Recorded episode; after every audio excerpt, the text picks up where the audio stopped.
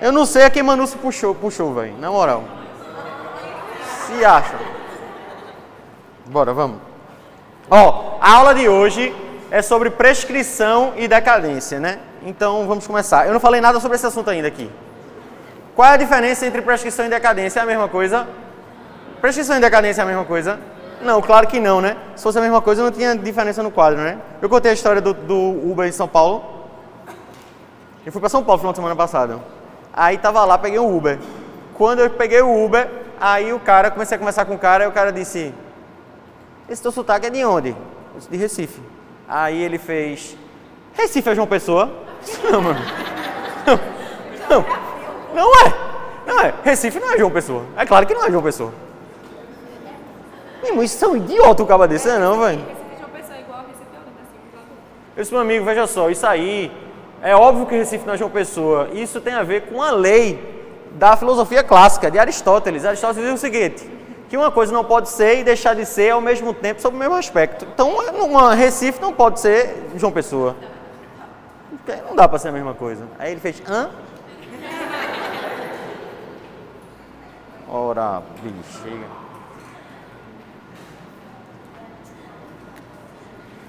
Então escreva a decadência certo, já que você entende de filosofia, né? Ó, é, prescrição não é a mesma coisa que decadência, porque a decadência é a perda do próprio direito, enquanto que a prescrição é a perda do direito de ação ou do direito de pretender algo. E é importante a gente saber a diferença disso, porque há diferenças do ponto de vista prático entre uma coisa e outra. Que eu noto como professor que às vezes a gente pega uma coisa, tem que entender a diferença, aí a gente decora e fica pensando, pô, sim, o cara não está deixando de poder fazer as coisas mesmo? Por que prestação de decadência não é a mesma coisa? É porque é importante a gente saber quando eu estou perdendo o direito de pretender ou perdendo o próprio direito. Aqui nos exemplos que a gente tem no quadro, você vai perceber isso com clareza. A decadência, o Instituto da Decadência no Direito do Trabalho, ele tem menor incidência do que a prescrição. O assunto principal para a gente é prescrição, que está do lado de lá. Mas a decadência é importante. Mas ela só aparece nesses casos aqui, ó. Nesses quatro casos no direito do trabalho, tá? Aqui a gente está tratando de decadência. Lá a gente está tratando de prescrição situações em que eu perco propriamente o direito e não simplesmente o direito de pretender. Inquérito judicial para apuração de falta grave, mandado de segurança, embargos à execução e ação rescisória. Vou deixar o inquérito para o fim, porque eu vou ter que perder um tempinho explicando as coisas aqui. Poxa, agora que eu coloquei no meu caderno, velho. Putz. Mandado de segurança, o prazo é decadencial de 120 dias. Por que o prazo é decadencial do mandado de segurança? Porque não é que eu perdi o direito de pretender alguma coisa, não. É que o meu direito líquido e certo deixa de fazer sentido depois de 120 dias.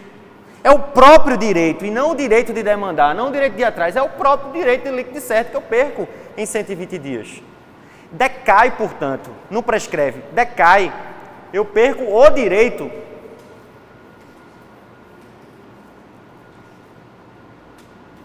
No direito do trabalho existe a possibilidade de eu, de eu é, utilizar, manejar o mandado de segurança? Sim, existe, existe. A gente vai ver em processo que várias situações no direito do trabalho a gente utiliza o mandado de segurança.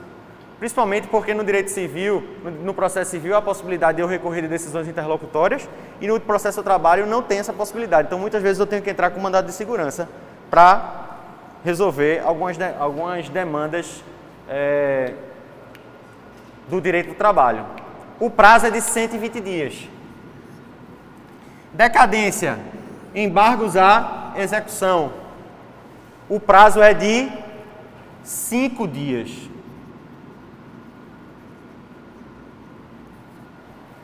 Embargos à execução, prazo de cinco dias. O que é embargos à execução? Embargos à execução é uma ação, é uma ação judicial que corre na fase de execução, na fase de cumprimento de sentença.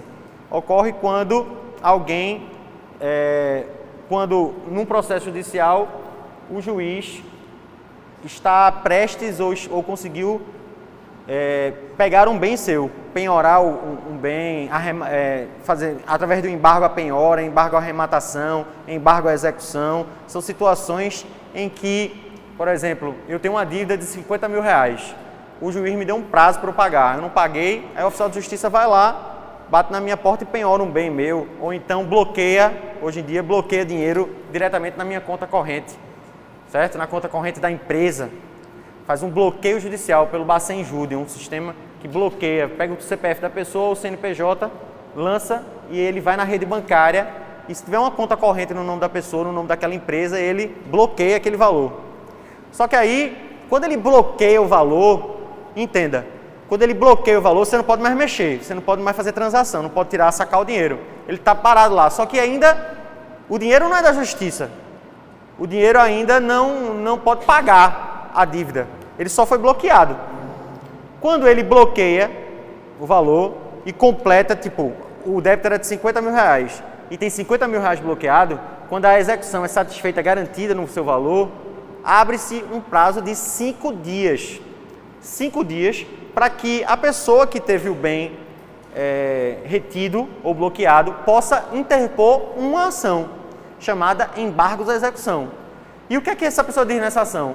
Um, um milhão de, de, argumentos. Ele pode dizer, ó, oh, eu não sou essa pessoa, você bloqueou o dinheiro, mas é um, um homônimo, não sou eu, é outra pessoa que tem o mesmo nome que eu.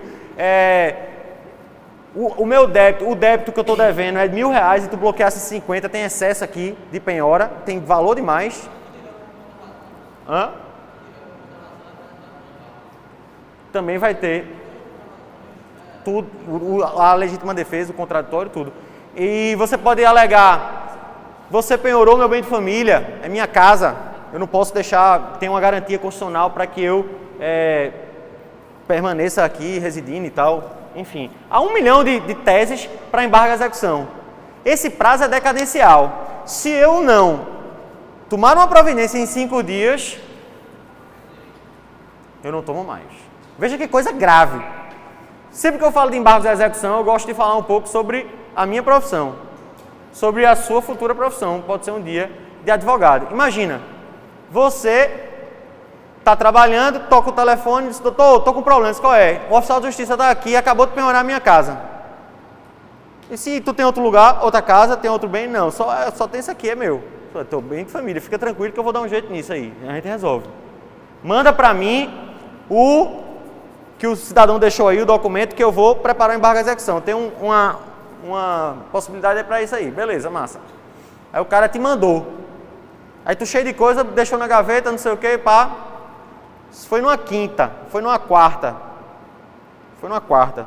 Quinta, sexta, é porque agora é dias úteis, né? Antes nem era. Segunda, terça e quarta. Na outra quarta, se tu vacilou, o cara perdeu a casa dele, velho. Agora é em dias úteis, antes era dia corrido. Se fosse na quarta, na segunda-feira já era. Então, se você der um vacilo, perdeu, deixou em algum lugar que não viu, o cara não ligou para tu, passou o prazo, decadencial, o cara perdeu a casa dele. Será que a tua profissão exige responsabilidade? Deixe.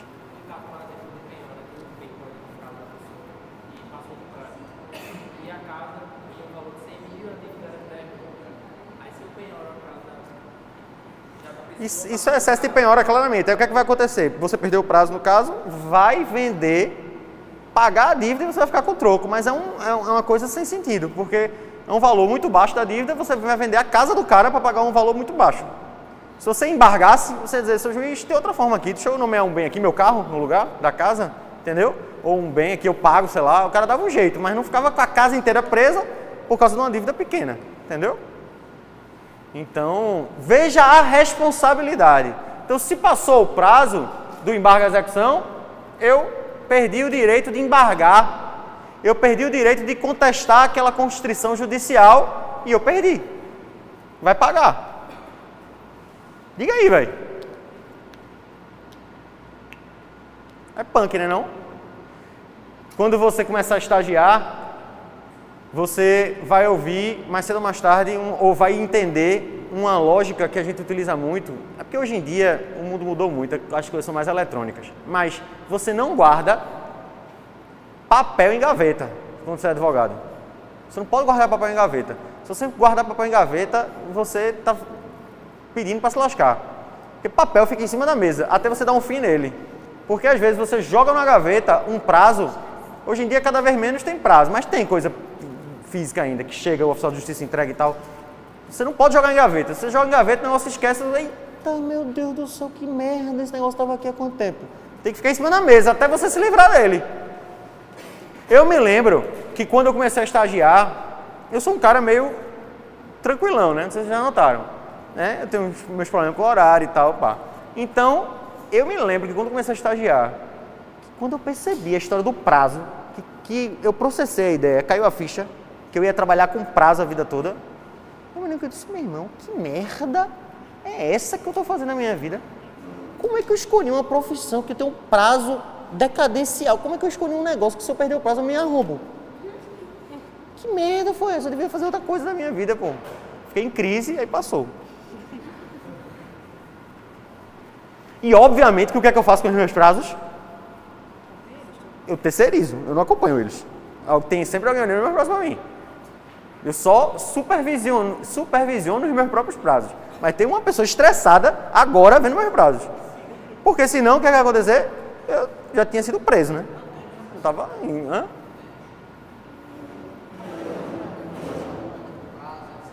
Eu tenho, eu tenho no meu histórico um software. É um privado, mas se chama Meridium, não é esse termo. Esse termo é bom, mas eu uso Meridium. Tem que ter. Dá para sair do WhatsApp? Gracinha. Ação rescisória. Sabe o que é uma ação rescisória? A ação rescisória é uma ação que rescinde uma sentença. Meu irmão, isso é sério, viu, velho? Isso é muito sério. A ação rescisória ela quebra o manto da coisa julgada. Vê que negócio trash. Quando a sentença sai, ela é publicada, todo mundo toma ciência. Não tem um prazo para recurso. Se passar o prazo do recurso, o que, é que acontece? Ela transita em julgado. Ninguém mais pode recorrer. Acabou-se. É um ato jurídico perfeito, já era. Vai ter que cumprir. Não é isso? É. Só que existem algumas situações, algumas poucas situações, em que você pode entrar com uma ação rescisória para rescindir a sentença, mesmo depois do trânsito julgado dela, num prazo de dois anos. Prazo da ação rescisória é decadencial e é de dois anos.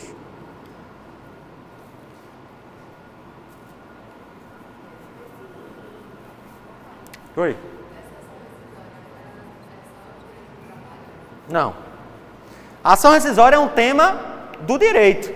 Cabe no direito do trabalho, no processo civil, em todos os ramos cabe ação rescisória. Ação rescisória é um negócio extra, assim, é, um negócio, é uma coisa é, atípica. Porque geralmente, quando não se, não se interpõe recursos contra alguma decisão, ela transita em julgado e já era. Fez coisa julgada. Mas a ação rescisória ela pode atacar a coisa julgada no prazo de dois anos, é uma ação própria, mas para casos muito específicos e trash. A lei vai dizer, tipo, corrupção do juiz. Diga aí, se descobriu que o cara deu a sentença por um ato de corrupção. Em dois anos eu posso lá dizer, ó, essa sentença não vale, o juiz é corrupto. Ou então, uma nulidade absoluta que ocorreu. A parte não era capaz e ninguém se deu conta disso, não, não se verificou. Tem que ser uma, uma nulidade absoluta, entendeu? Uma prescrição. A ação, ela condenou o réu, mas o direito estava prescrito. Aí você vai lá, entra com a ação rescisória e diz, ó, essa sentença não pode valer não, por causa disso. No prazo de dois anos, só em casos muito é, específicos.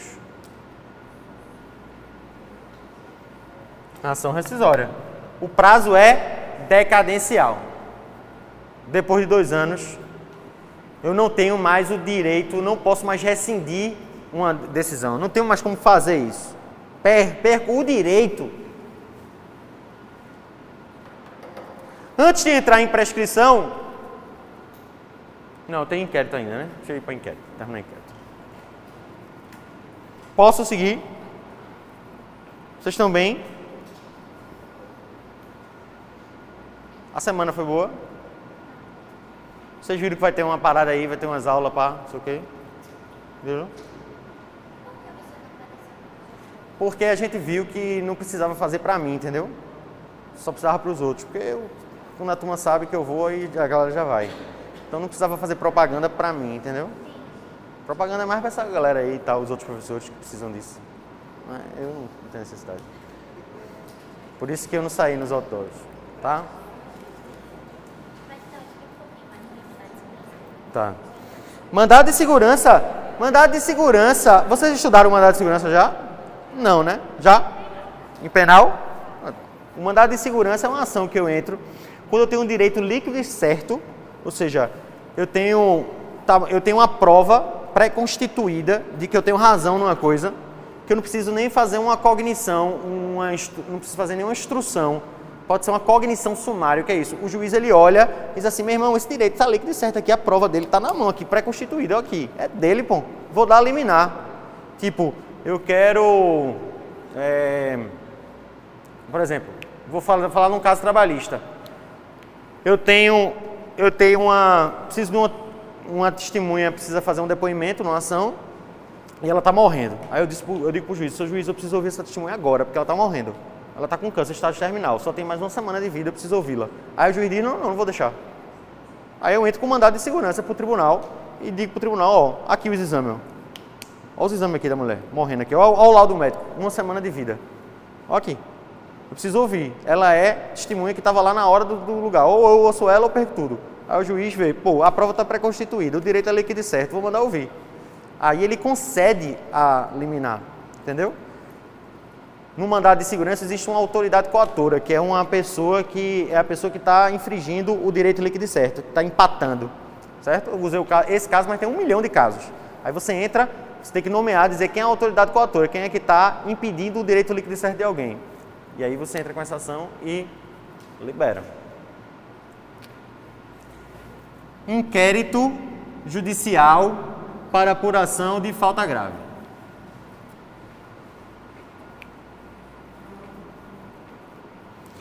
Primeira coisa sobre o inquérito judicial para apuração de falta grave que você precisa saber é que não tem nada a ver com o inquérito da polícia. Tem nada a ver com o inquérito de processo penal, tem nada a ver com o inquérito administrativo. Esse inquérito, na verdade, é uma ação. É uma ação trabalhista que se chama inquérito. Entendeu? Ela não é inquérito da polícia, não tem nada a ver. Não é administrativo. É judicial. É uma ação trabalhista que corre na Justiça do Trabalho e que se chama inquérito. Tanto é que é inquérito judicial. Para quê? Para apurar falta grave. Apurar falta grave de quem? Do dirigente sindical, de uma pessoa especificamente, hoje em dia. Tem alguns casos, três casos, além do dirigente sindical. Mas é para apurar falta grave. E o que é isso? Como assim falta grave? É porque no direito do trabalho existem determinadas pessoas que não podem ser demitidas. O cara trabalha numa empresa e ele não pode ser demitido. Geralmente, regra geral, eu posso demitir a pessoa. Eu sou livre para fazer isso. O empregador chega para o empregado e diz: Ó, oh, tu estás demitido. Aí o cara vai dizer: Por quê? Diz, porque tá. Mas qual é o motivo? Não tem motivo, não, velho. Eu estou te demitindo porque eu quero. Não tenho justificativa nenhuma para te demitir. É simplesmente porque eu quero demitir. É o que a gente chama de demissão sem justa causa. Eu posso demitir? Posso. A lei permite? Permite. Atualmente permite. Há, há controvérsias que a gente vai estudar depois, mas em via de regra sim. Mas há, há, há determinadas pessoas que não podem passar por isso. Eu não posso chegar para a pessoa e dizer, você está demitido. Por quê? Você tem que me dizer porque eu estou sendo demitido. Uma dessas pessoas é o dirigente sindical. Por quê? Porque ele tem imunidade sindical.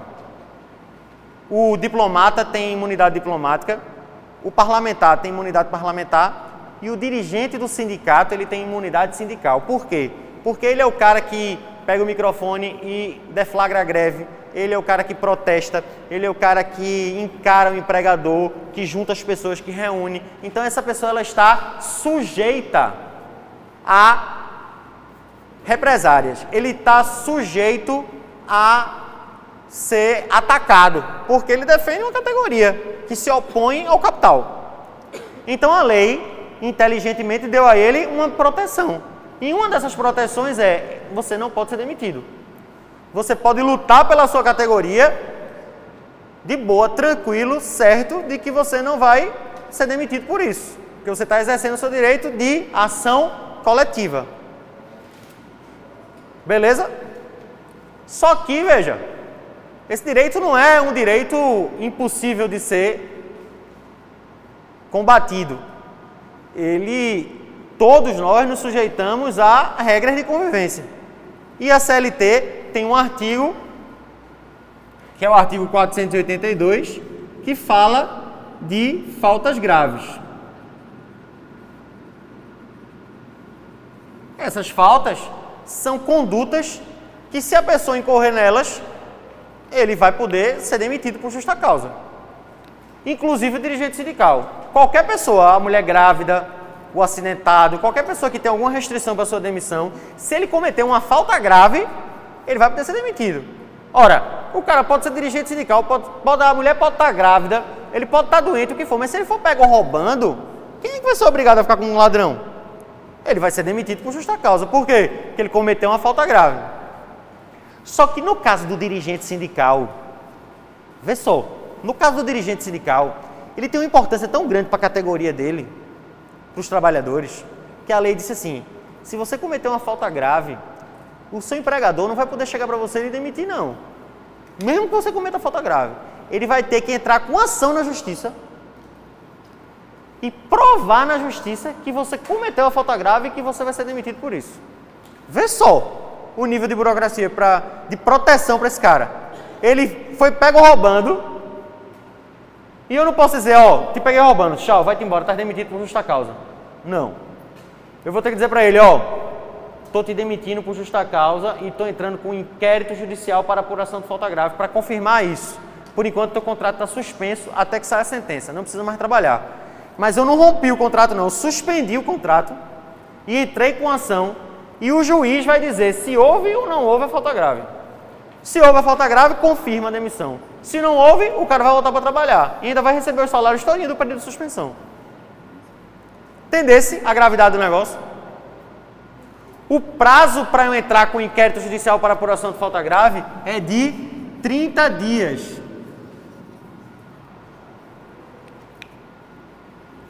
30 dias. Hã? Corridos. A partir do, da suspensão do contrato. Do dia que eu suspendo. Suspendo. Agora eu vou ser sincero, vice. Eu não sei como é que a jurisprudência está tratando, se está querendo dizer que esse prazo agora é de dias úteis. Não sei se tá, já tem decisão nesse sentido, mas o prazo sempre foi de 30 dias corridos. Prazo decadencial, vou explicar ele agora, vê. Para você entender e não ficar decorando e uma coisa sem sentido na sua cabeça. Olhe para mim, direito do trabalho. 30 dias é esse, esse prazo de 30 dias. O BES é uma coisa muito relevante para o direito do trabalho. Por quê?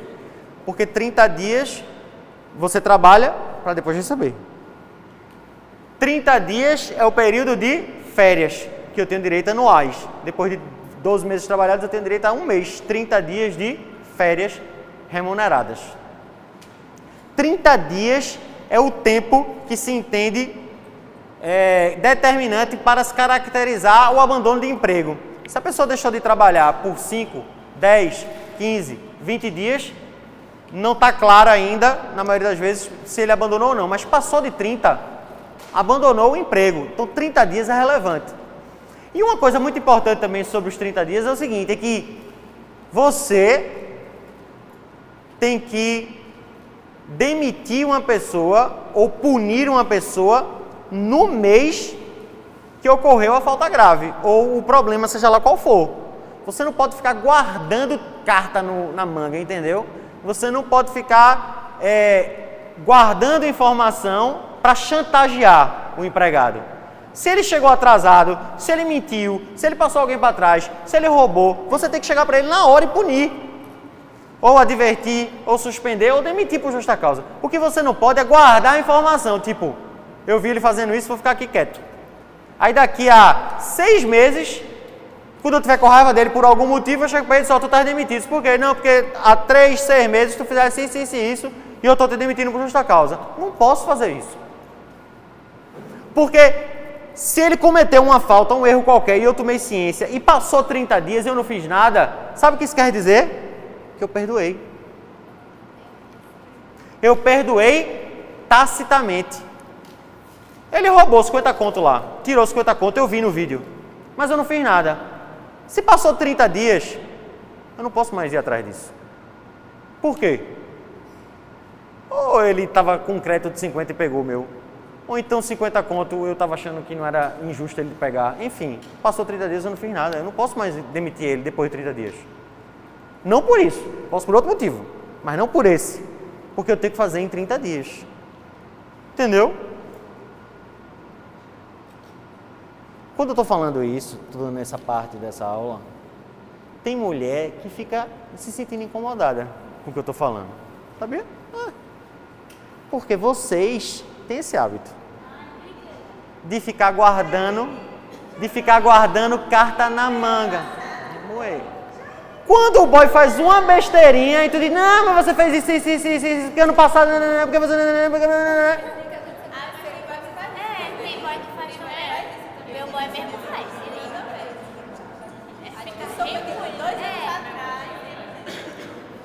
Esse boy tem uma alma feminina, porque tá esse negócio, ó. Há dois anos aconteceu, eu até coisei, viu? Fiquei meio gay. Há dois anos aconteceu. Não, meu irmão, passou, velho. Passou.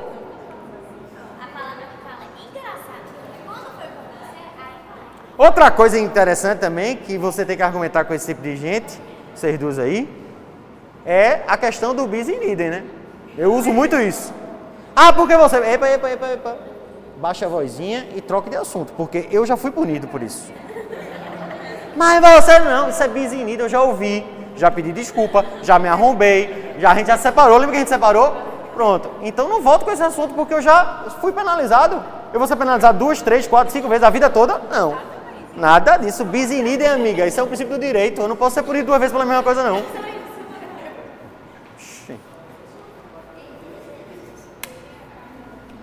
Então, veja, voltando.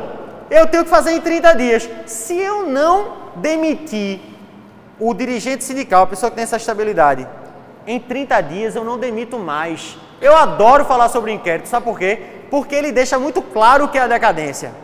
Vê, não é que eu perdi o direito de entrar com ação, não. Eu perdi o direito de demitir a pessoa. Entendeu? Tipo, Passou 30 dias eu não tomei uma providência, eu não posso demitir. A questão não é o direito de pretender nada, não. É o próprio direito de demitir o cara, eu não tenho mais. Por quê? Porque passou 30 dias, eu perdoei tacitamente ele. E o direito não vai admitir mais que eu, que eu fique guardando carta na manga. Mesmo não. Quando o contrato é suspenso, porque eu posso entrar com inquérito suspendendo ou não. Esse prazo só começa a contar quando eu suspendo o contrato. E o que quer dizer suspender o contrato? É dizer, ó, fica em casa, não vai trabalhar, que eu entrei com ação contra você para confirmar a justa causa. Mas eu posso entrar com ação e deixar o cara trabalhando, aí não tem 30 dias. O 30 dias é quando eu suspendo ele, certo? Suspendo o contrato. Isso quer dizer o quê? Que quando o boy vier com a carta na, me na manga, puxar aquele assunto velho, para de ficar coisando, aí você faz o quê? Você diz, ó, oh, já perdeu. Decaiu o teu direito, boy. Como assim decaiu? Decaiu. Decaiu, decaiu. Tu não tem mais direito de vir com essa história pra cima de mim. Porque decaiu. Ah, mas eu discuti com você semana passada sobre esse assunto. Aí você vai dizer para ele: além de decair, entenda a diferença de prescrição para decadência. Não ocorre fatos suspensivos ou interruptivos quando se trata de decadência. Ou seja, se você ficou trazendo esse assunto à tona aqui, não adianta vir com ele mais não, porque nada suspendeu nem interrompeu o prazo decadencial. Preste atenção no que eu estou dizendo. Preste atenção. Uma das grandes diferenças entre prescrição e decadência é que na decadência não ocorre nenhum fato que suspenda ou interrompa o prazo. Tipo, nada acontece que possa suspender esse prazo de 30 dias ou interromper esse prazo de 30 dias. Porque o prazo é decadencial e contra ele não corre fatos interruptivos ou suspensivos. Eu já esqueci também o que, o que é fato interruptivo e suspensivo de qualquer prazo. Vê. Quando um prazo é interruptivo, quando ocorre a interrupção de um prazo, o prazo é de dois anos, tá? Dois anos. Passou um ano do prazo. Um ano passou. Aí agora aconteceu um fato que interrompeu esse prazo. Quando esse fato ocorre, quando voltar a contar, vai contar, voltar a contar do começo, ou seja, mais dois anos pela frente. Então o prazo era de dois anos. Aí quando chegou no primeiro ano, aconteceu um fato interruptivo. Esse prazo vai fazer com que essa, essa interrupção vai fazer com que o prazo volte a contar por dois anos, porque ele volta do começo. A interrupção do prazo funciona assim. Agora a suspensão. Não. Se o prazo era de dois anos e com um ano aconteceu um fato que suspendeu, quando o fato suspensivo parar de existir, volta a contar só o que, o que faltava dos dois anos. Ele não volta para o começo, não. Ele termina o, o prazo. Isso é uma diferença muito grande entre interromper e suspender. Uma coisa é devolver o prazo inteiro, outra coisa é continuar de onde eu parei. Vou dar um caso do direito do trabalho. O cara entrou com ação, ele entrou com ação, ele foi demitido, ele foi demitido da empresa e ele tem dois anos para entrar com ação. Se ele entrasse com ação um ano depois, com um ano de o prazo correndo, imagine que ele não foi para audiência e o processo foi extinto. Esse processo, essa ação que ele entrou no meio do prazo, interrompeu o prazo prescricional dele. Isso quer dizer o quê? Que do dia que ele entrou com a ação, quando o juiz encerrou essa ação sem dar nenhum prosseguimento para ela, o prazo de dois anos dele voltou a contar do começo. Porque quando eu entro com a ação, ela interrompe o prazo prescricional. E aí eu volto a contar dois anos. Se no prazo de dois anos eu entrar com alguma ação e ela foi extinta sem resolução do mérito, ocorreu um fato interruptivo. E aí eu vou poder entrar com ação de novo em dois anos, da data em que a sentença é, extinguiu aquele processo. Se fosse, um, se fosse um caso de suspensão do prazo prescricional, eu ia ter só mais um ano pela frente. Mas não, é interrupção. Certo? Entenderam? Eu consegui explicar isso? Massa.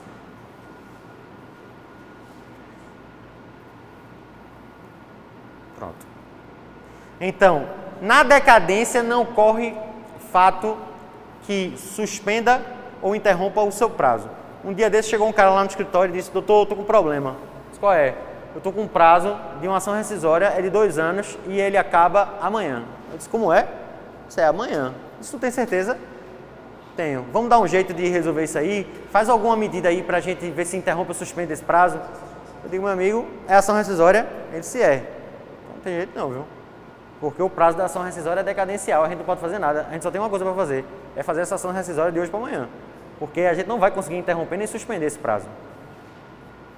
Professor, como é que teu cliente sabia que era uma ação rescisória? Porque ele era estudante de direito. Porque a ação rescisória o prazo é decadencial. Do dia do trânsito julgado da sentença começou a contar, meu velho, e nada vai impedir esse prazo de correr, entendeu? Antes de começar a prescrição, eu queria só lembrar uma coisa que eu esqueci de falar aqui. O prazo é de 30 dias, mas imagine do inquérito judicial para apuração de falta grave. Imagine que eu sou um diretor de uma empresa e fui analisar os balanços do ano passado e descobri que meu diretor financeiro estava me roubando no ano passado. Passou 30 dias já do roubo. Eu posso entrar com inquérito judicial para apuração de falta grave? Claro que posso. Porque vai contar o prazo da ciência e não o prazo da, do, da época que aconteceu. Ou então imagine que eu estou suspeitando dele. Não tenho certeza. Eu vou começar um inquérito, uma apuração interna, um processo administrativo interno para ver se o cara foi se o cara foi, roubou ou não. Está contando os 30 dias? Não, eu estou tentando ter certeza de que ele fez. Né? Então, esse prazo tem essas questões aí. Prescrição. Prescrição é a perda do direito de pretender, não do direito propriamente dito. E a gente subdividiu aqui em dois, duas questões: a prescrição aquisitiva e a extintiva.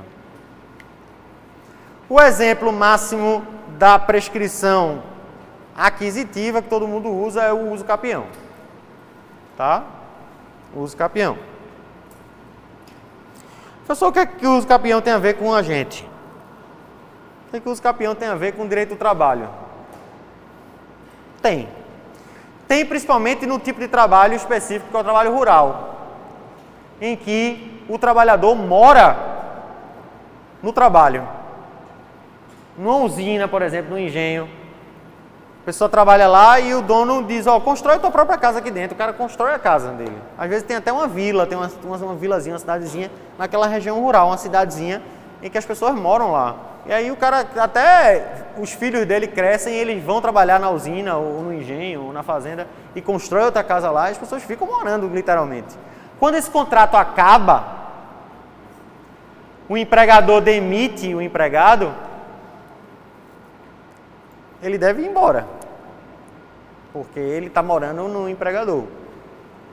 E aí existe a, existe a questão das ações possessórias. Às vezes o empregador tem que entrar com ação para mandar o cabo embora. Certo? Uma ação de despejo, ações possessórias. Ações possessórias que correm aonde? Na justiça do trabalho. Não é na justiça comum, não. É na justiça do trabalho. Tá? Então ocorre o. Pode ocorrer, começar a correr o prazo de uso capião para o empregado quando o contrato dele acaba e ele continua no lugar, morando lá. Está correndo um prazo. Se ele está exercendo lá a, a posse sem oposição de ninguém, com o contrato findado, o prazo de uso capião dele vai começar a correr a favor dele. Certo? Porque aquele, enquanto ele morava lá em razão do trabalho, tudo bem, mas a partir do momento em que ele não está mais trabalhando e ele continua lá, então o prazo começa a contar a favor dele. Essas questões são interessantes. É, existe uma norma de uma convenção coletiva é, das, do, do, trabalho rural comum que aparece nas convenções que é assim. Vê que coisa interessante. Você nunca, provavelmente nunca pensou sobre isso. O cara, o cara tem uma família. Trabalha ele no campo na fazenda, os filhos também, a mulher, todo mundo naquela região ali. Aí o empregador chega para ele e diz assim: Você está demitido, demite ele. O que, é que acontece quando o cara demite ele? Numa sociedade patriarcalista, patriarcal, rural, machista. O que, é que acontece? Quando o cara demite o cidadão lá, o pai, ele vai embora e leva todo mundo. Então imagine a facilidade que é para o, o usineiro, por exemplo, demitir. Se ele quer se livrar de todo mundo, ele só precisa demitir um. Ele só precisa pagar uma rescisão, porque ele sabe que todo mundo vai. Ele vai desmontar a família. Se o cara não vai mais poder ficar ali e todo mundo trabalha, aquilo ali, todo mundo vai embora. Aí tem uma norma de convenção coletiva que diz assim: se você demitir uma pessoa daquela família que trabalha naquele lugar, tem que demitir todo mundo. Entendeu? Você tem que demitir todo mundo, pagar todos os avisos prévios, todas as, todo, liberar todos os FGTS, todas as multas. Porque senão fica muito fácil, você demite um e todo mundo vai. Entendeu? Então são questões do meio rural, entendeu? Não é interessante isso? Então, nós vamos seguir as regras do uso capião também no direito do trabalho. Mas o mais importante, devo dizer a vocês, o mais importante são as prescrições extintivas. Ó, oh, por favor, não briguem comigo não. Faltou aqui a prescrição do menor. E do FGTS. Menor, menor, menor de idade. Pirraia. Uso capião, rural e urbano. 5 e 10, né? Urbano e rural. É o mesmo prazo, está na Constituição, urbano e rural. 5 e 10. Ó, preste atenção. Prescrição extintiva. Extintiva. Quinquenal de quinquênio, que tem a ver com cinco anos. Bienal de bi, que tem a ver com dois anos. Diga.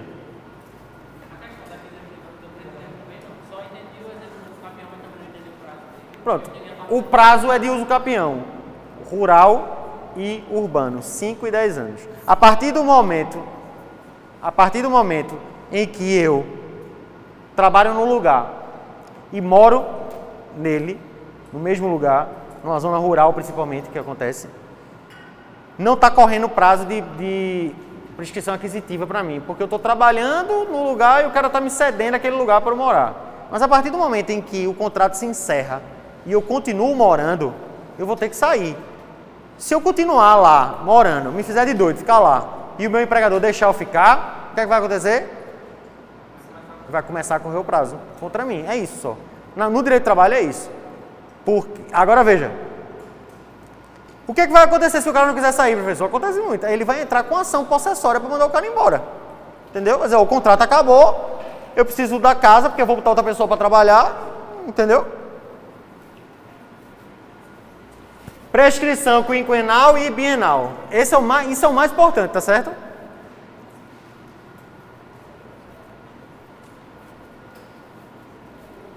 Vou explicar e depois eu explico. Entendeu o que eu disse? Vou explicar e depois eu mastigo.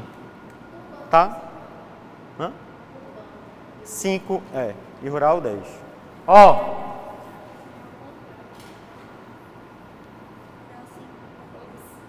rural 5 e urbano 10.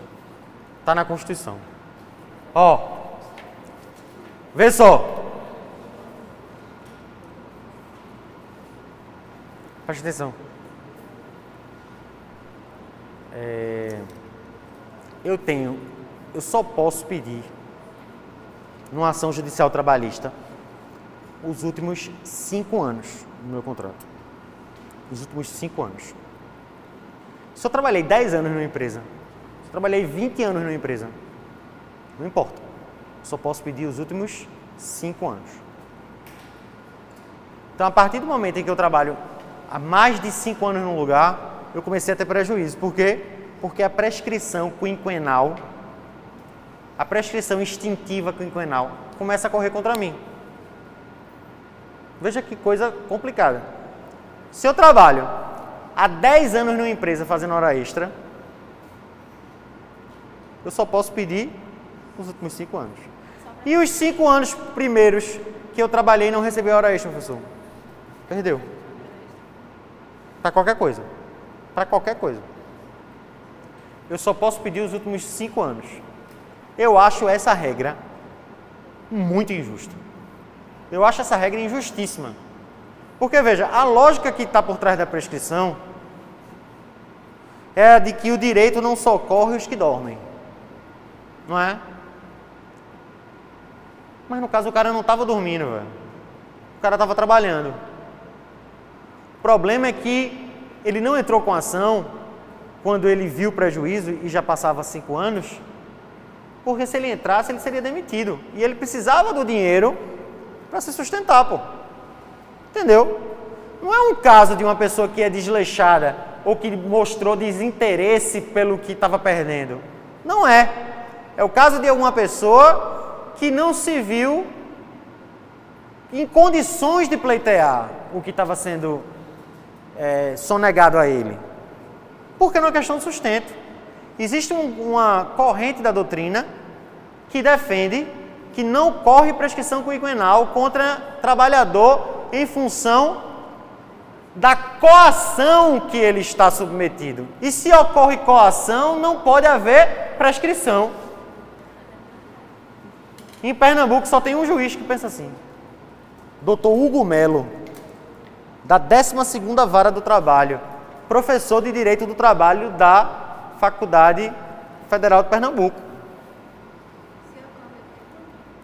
Ele diz o seguinte, e não é só ele não, Jorge Souto Maior, que é um juiz é, de São Paulo, uma minoria entende que não pode correr prazo prescricional no caso em que a pessoa está numa relação de trabalho em que a pessoa está sob coação.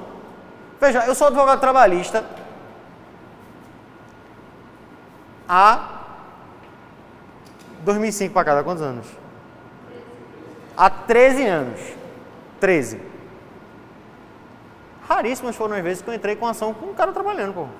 Raríssimo. 99% das vezes eu entro com ação depois que o cara sai. Por quê? Porque se eu entrar com ação com o cara trabalhando, o cara vai ser demitido, pô. Ação trabalhista é um negócio que acontece quando acaba o contrato. Eu posso entrar com ação porque o cara não concedeu as férias e mandar ele dar as férias para o empregado? Posso. Eu posso entrar com ação porque o cara fez hora extra e o cara não está recebendo para ele passar a pagar? Posso. Mas eu não entro, por quê? Porque senão, quando o cara, o, empregador receber, ele vai dizer, meu irmão, tá doido? Tá demitido, tchau. Entrasse com ação contra mim, tá louca. Pirou, foi. Entendeu? Então o cara não vai entrar. Agora vê que injustiça. Eu trabalhei 10 anos numa empresa fazendo hora extra. E só vou pedir os últimos 5. Os outros 5, perdeu. Errado isso, né, velho?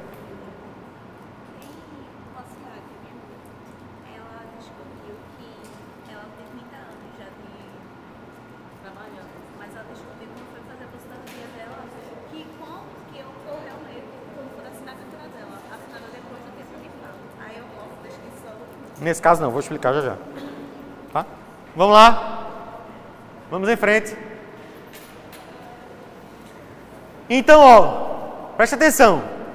Essa é a prescrição quinquenal. Agora eu vou para a prescrição bienal. Preste atenção na bienal. A bienal é assim. A bienal é assim, vê.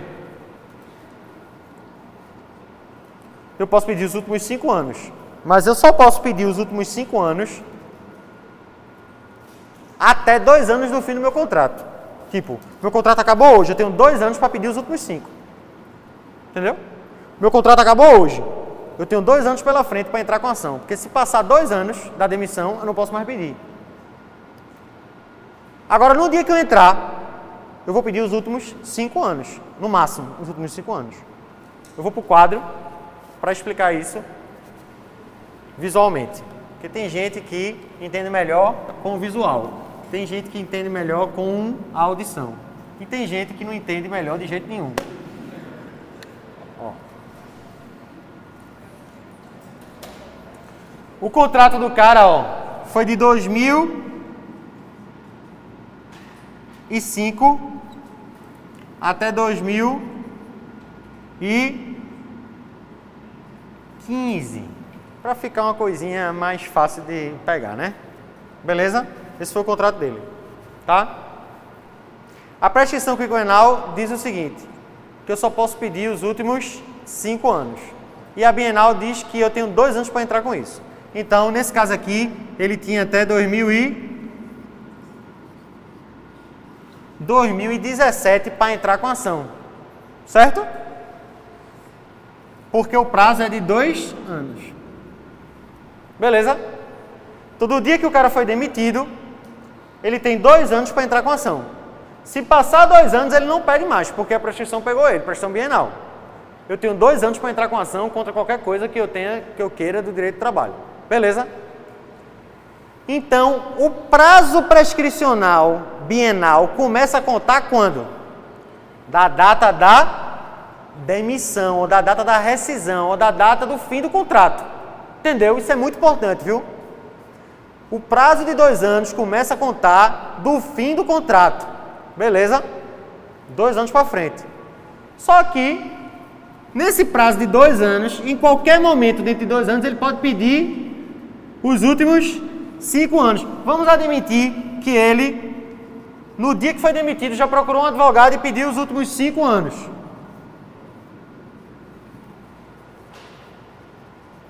Então, ele pediu até 2010.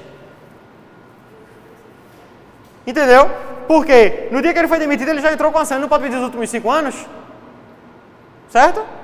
Tá tudo certinho aqui? Tá. Que ele foi demitido, tinha dois anos para pedir. Já pediu no primeiro dia os últimos cinco anos. Foi bom para ele?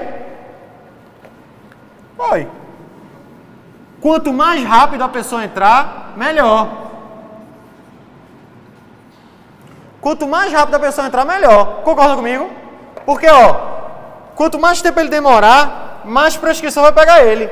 Imagine que ele vacilou e entrou só em 2017. Pensou, pensou dois anos. Quando chegou no finzinho do prazo, ele resolveu entrar. Aí entrou aqui em 2017, ó. Ele vai pedir os últimos cinco anos. Então, ele vai até que ano? 2012. Entendeu? Ele perdeu isso aqui, ó. Tudinho. Por quê? Porque ele demorou a entrar.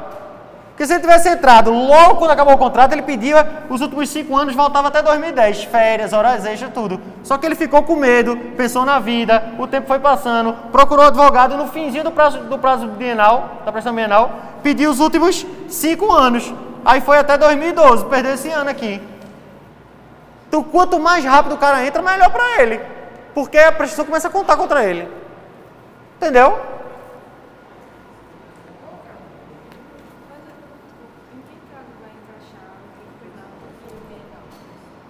Então, veja, o prazo, o prazo bienal, a prestação bienal é do fim do contrato, dois anos. Vai ser sempre esse, estático, vai ficar aqui, o fim do contrato. Só que o prazo da prestação quinquenal não começa a contar daqui. Começa a contar de quando? Do dia que a pessoa entrou com ação. Entendeu? Essa é, é a grande questão que eu quero que você entenda. O prazo da prestação bienal, ele é fixo. É dois anos depois do fim do contrato. Acabou o contrato, eu tenho dois anos. É sempre esse o prazo. Agora, o da prescrição quinquenal é diferente. Ele começa a contar do dia que eu entrei com a ação. Se eu entrei com a ação hoje, eu peço os últimos cinco anos. Se eu entrei com a ação um mês depois, eu peço os últimos cinco anos. Se eu entrei um ano depois, eu peço os últimos cinco anos. Sempre os últimos cinco anos da data que eu entrei. O prazo da prescrição quinquenal começa a contar do dia que eu ingresso com a ação. Hã? Não, é que quase ninguém usa. É que ele incide. Se eu passei dois anos, eu não uso. Eu não posso mais pedir nada. Não, mas entenda, não tem vantagem nenhuma. A questão não é vantagem, porque veja, esse prazo aqui está correndo contra todo mundo e esse aqui está correndo contra todo mundo também. É só uma questão de você entender no tempo. O meu contrato acabou agora. Eu não me faço valer desse prazo de dois anos, não. Esse prazo de dois anos é, um, é ruim para mim. Quanto mais tempo ele passa, mais risco tem de eu perder o direito de entrar com ação. Porque passou dois anos, eu não vou mais entrar com ação. E do dia que eu entrar, eu só posso pedir os últimos cinco anos. Então é melhor que eu peça logo. Tem um caso que não faz diferença. Alguns casos que não fazem diferença eu demorar a entrar ou não. É isso aqui, ó, vê. Imagine que o contrato acabou aqui e que esse contrato, olha para o quadro para não se perder. O contrato acabou em 2015. Mas em, vamos admitir que o cara começou a trabalhar em 2013. Ele trabalhou de 2013 a 2015, certo? Se ele deixar para entrar em 2017, tem, tem diferença para ele? Não, por quê? Ele vai poder pedir os últimos cinco anos, vai voltar para 2013. Ele só perde de, ele só perde, só é ruim para ele. Ele só tem que entrar logo sem esperar quando ele trabalhou mais de cinco anos, porque ele já está perdendo. Mas se o cara trabalhou três anos e ele tem dois anos para pedir, ele vai pedir os últimos cinco e vai cobrir esse período. Entendeu? Entendeu?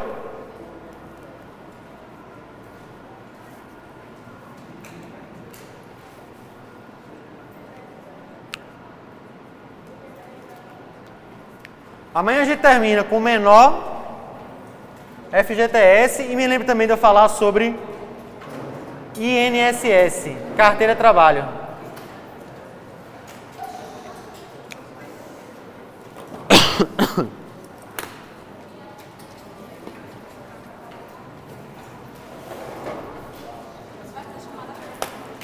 Amanhã, né?